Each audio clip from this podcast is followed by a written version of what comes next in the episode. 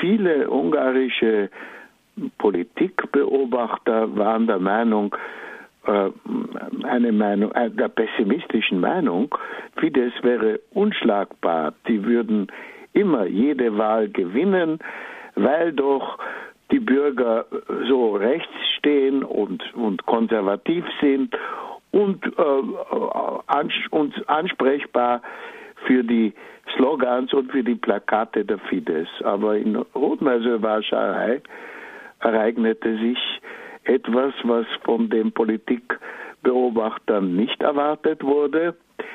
Die Mehrheit der Wähler hat äh, ganz klar Stellung genommen gegen den Fidesz-Kandidaten. Äh, äh, und das Interessante dabei ist noch, der Kandidat, der jetzt gewonnen hat, der Bürgermeister wird, ist ja ein ehemaliges Fidesz-Mitglied, ist ein praktizierender Katholik, mit, hat einen Vater von mehreren Kindern, lebt ganz normal, äh, ist auch in der katholischen Kirche als Laie tätig, während auf der anderen Seite der Fidesz-Kandidat wurde in der katholischen Kirche vom Pfarrer äh, gelobt und wurde, es wurde eine Kampagne für ihn gestartet, hat alles nichts genützt, er wurde nicht gewählt. Ja, warum wohl? Äh, ich denke, es zeigt, dass auch rechte Wähler, und da, da, da kein, kein, kein Zweifel besteht, dass in dieser Stadt die Mehrheit der Wähler rechts sind, die auch genug haben von Fidesz, von der Korruption und von, der, von diesem illiberalen System, weil das äußert sich so, wie das in feudalen Systemen geht. Äh, wozu brauchen wir überhaupt eine Diskussion? Wenn Fidesz etwas sagt, dann ist das so. Das hat sich jetzt auch schon vor den Wahlen, also im April, am 8. April, hat Orban äh, sich geweigert, mit anderen, äh, mit anderen Oppositionellen öffentlich zu diskutieren.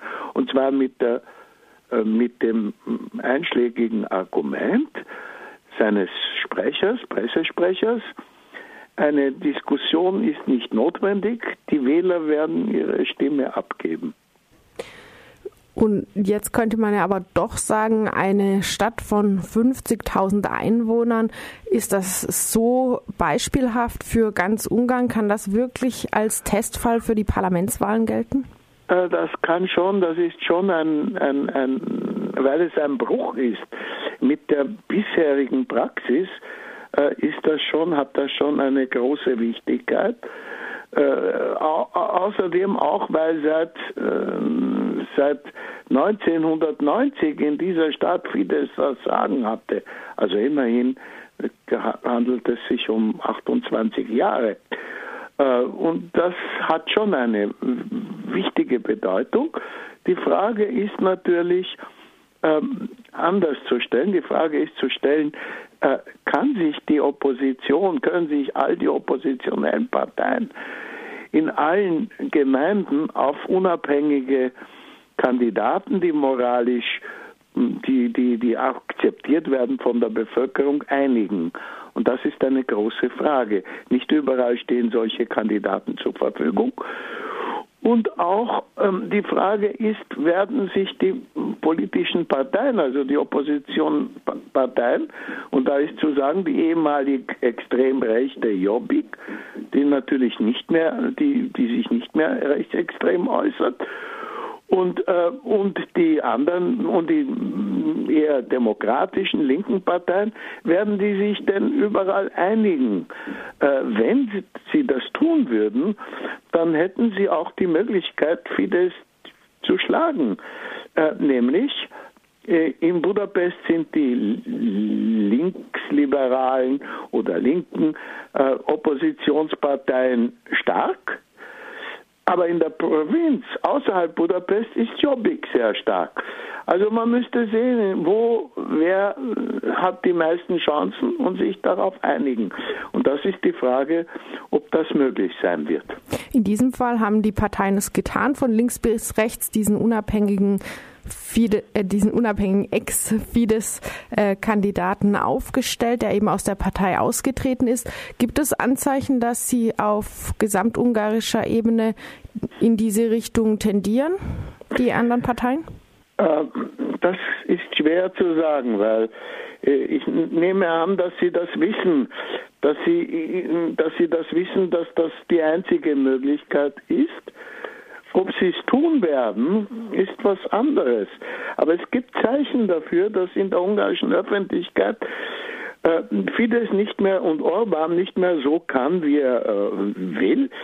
Ähm, und zwar äußert sich das auch, er, er hat zum Beispiel jetzt vor ein paar Tagen, hat er sich über einen ungarischen Intellektuellen, über einen Soziologen, der die Migration erforscht, und zwar seit Jahrzehnten, ein Universitätslehrer, über den hat er sich so geäußert. Ich zitiere jetzt, was Orban gesagt hat. Es zeugt von der Großherzigkeit des ungarischen Volkes und seiner tiefen Toleranz, dass diejenigen, die an der Verwirklichung dieses Planes, also des Soros-Planes, arbeiten, unverletzt und froh zwischen uns leben können. Unverletzt und froh zwischen uns leben können. Und darauf hat es etwas gegeben, was so seitdem Fidesz die, die Regierung äh, bildet, so nicht stattgefunden hat. Mehr als 500 Universitätslehrer haben dagegen protestiert. Sie wollen das nicht. Und das ist ganz klar, diese Sprache, die erinnert ja an die Zeit, der Machtübergabe an die Nationalsozialisten. Damals haben die auch gesagt, ja, was wollen Sie? Die Leute, diese, diese Wissenschaftler, die leben ja froh und unverletzt. Und dann war das nicht mehr so. Also ich will nicht behaupten, dass Konzentrationslager drohen. Das ist nicht das, was ich sage. Das, was ich äh, betone, ist, dass jetzt zum ersten Mal 500 ähm, ungarische, über 500 ungarische Universitätslehrer öffentlich einen Protest unterschrieben haben gegen Orban. Das hat eine Bedeutung. Dann ist natürlich das Zweite, was sehr wirkt, ist die unheimliche Korruption in Ungarn, die äh, äh symbolisiert wird durch den ehemaligen Gasinstallateur und Nachbarn von, von äh, Orban, also Hausnachbarn, Lörinz Mesaros, der heute der fünftreichste Ungar ist. Also man denkt, er sei der Strohmann von Orban. Und äh, dieser Mann ist, ist enorm reich geworden in den letzten Jahren, das ist bekannt. Jetzt kauft er schon Hotels in Österreich. Also in der Steiermark hat er ein großes Hotel gekauft. Und, äh, und, und, das, äh, und er hat viele Zeitungen, Fernsehen hat er dieser Mann. Und das zeigt, und das ist etwas, was vielen Ungarn nicht gefällt. Mhm. Aber was würde es denn für die Inhalte bedeuten, wenn sich alle Parteien aller Couleur gegen Orban zusammentun? Wäre das dann nicht einfach eine. Das würde Kampagne, bedeuten, ja? dass die Mehrheit dafür ist, dass in Ungarn wiederum der Rechtsstaat und die, die, die Demokratie wiederhergestellt Aber werden. für die Inhalte, wenn sich Parteien. Für die Inhalte, da würde es natürlich verschiedene Meinungen geben, wie immer in der Demokratie. Aber es würde wiederum, es würde wiederum zu einer, zu einer, also es würde nicht so sein, äh, dass ähm, eine autoritäre Macht entscheiden kann über die meisten Sachen, sondern es würde seinen normalen demokratischen Gang gehen können. Und das ist, das scheint mir sehr wichtig, weil äh, vergessen wird, dass in Ungarn die Gerichte nicht mehr unabhängig sind oder nicht mehr ganz unabhängig dass die Polizei ähm, natürlich ähm, auch zum Beispiel ähm, Verfahren anfängt gegen Politiker, die dem, der Macht nicht genehm sind, die dann in Untersuchungshaft kommen. Also alle diese Sachen müssen dann aufhören und würden dann auch sukzessive aufhören, wenn es gelänge, dass die Oppositionsparteien einig werden. Die ungarische Regierung, die Fidesz soll jetzt, oder die Regierungspartei Fidesz äh, soll jetzt auch abgekommen sein von ihrer Kampagne zu George Soros. Du hast ihn bereits erwähnt, der ähm, für mit einem Soros-Plan für die Flüchtlingszahlen ja. in Europa verantwortlich gemacht äh, wird. Ähm, liegt das tatsächlich an dieser Wahlniederlage und wie wie? Nein, ich sehe das nicht so. Man kann nicht eine Kampagne, die man mit Millionen Euro ähm, finanziert hat mit Plakaten. Man kann die nicht so, wie, wie man den Wasserhahn abstellt, so kann man die nicht abstellen. Und sie haben es auch nicht abgestellt. Also das war so ein, ein momentan äh, das Gefühl von manchen, dass das jetzt geschehen wird. Aber sie haben es nicht abgestellt. Gestern zum Beispiel schreibt Madja Idök, also das, das Blatt, das, das das die Tageszeitung, die nahe der Regierung ist. Und äh, da ist ein Leitartikel äh, über, warum Frau Merkel verliert. Und da sind die ganzen ADF ähm, Thesen drinnen, als ob Frau Merkel schon verloren hätte. Äh, das deutsche Volk sei gegen Frau Merkel. Also ähm, und, und Frau Merkel äh, mache das oder sie könne, sie könne ihren Verlust Soros verdanken. Also das sind, das sind verrückte Ideen. Aber diese verrückten Ideen haben natürlich nichts mit der deutschen Wirklichkeit zu tun, aber sie haben alles zu tun äh, mit dem, wie die Regierungspartei weiter Innenpolitik machen will. Also sie wollen weiter mit der Migranten, äh, mit dieser Migrantenphobie äh, wollen sie weiter äh, den Ungarn einreden. Also nur Orban schützt sie davon, dass da eine Million Migranten pro Jahr nach, nach Europa kommen, beziehungsweise äh, Tausende nach Ungarn kommen. Und das, das wird jetzt natürlich ein wenig äh, nicht von Schor ist nicht nur auf Soros konzentriert. Jetzt hat er einen neuen, sie haben eine neue, eine neue, einen neuen Feind gefunden. Das ist die, das sind die Vereinten Nationen.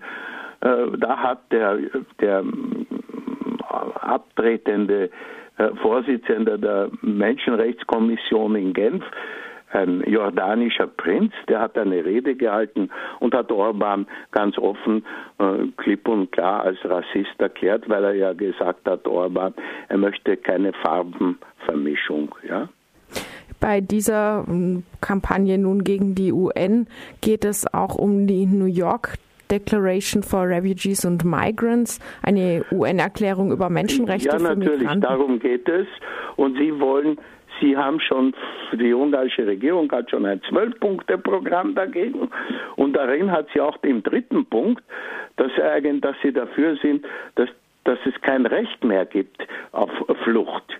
Ja, und da muss man sich das gut überlegen, was da passiert wäre 1956, wenn die wenn man so ein Prinzip eingeführt hätte. Die Ungarn haben kein Recht auf Flucht. Also äh, das sind natürlich, äh, das ist eine ganz unmögliche Sache. Aber sie schrecken vor nichts zurück, äh, weil sie rechnen, äh, und sie rechnen mit der Unwissenheit und mit der Zurückgebliebenheit ihrer Wähler. Ja?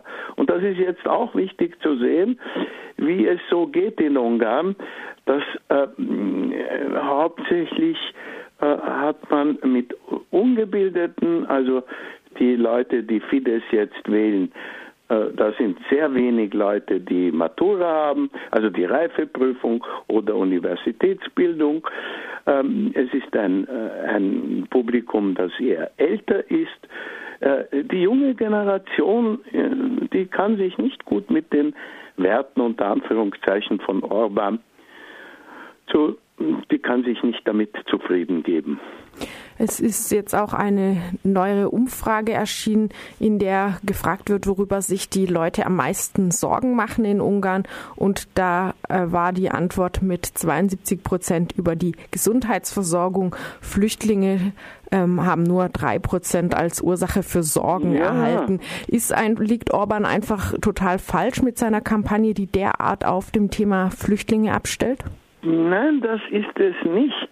Das ist es nicht mit, er hat, er hat die Hass, er macht eine Hass- und Neidkampagne und das ist nicht so ungefährlich in einem Land, in dem es eine große Minderheit gibt, eine große ethnische Minderheit. Ich rede von den Roma.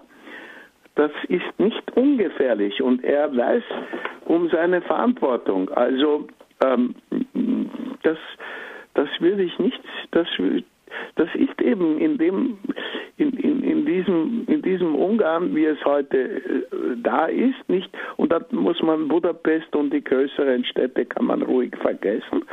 Aber draußen am Land ist das sehr gefährlich. Das, und, äh, und er weiß, was er da tut. Also diese Hetzerei, damit kann man, damit will er und damit denkt er, seine Wähler sozusagen zu mobilisieren zu können.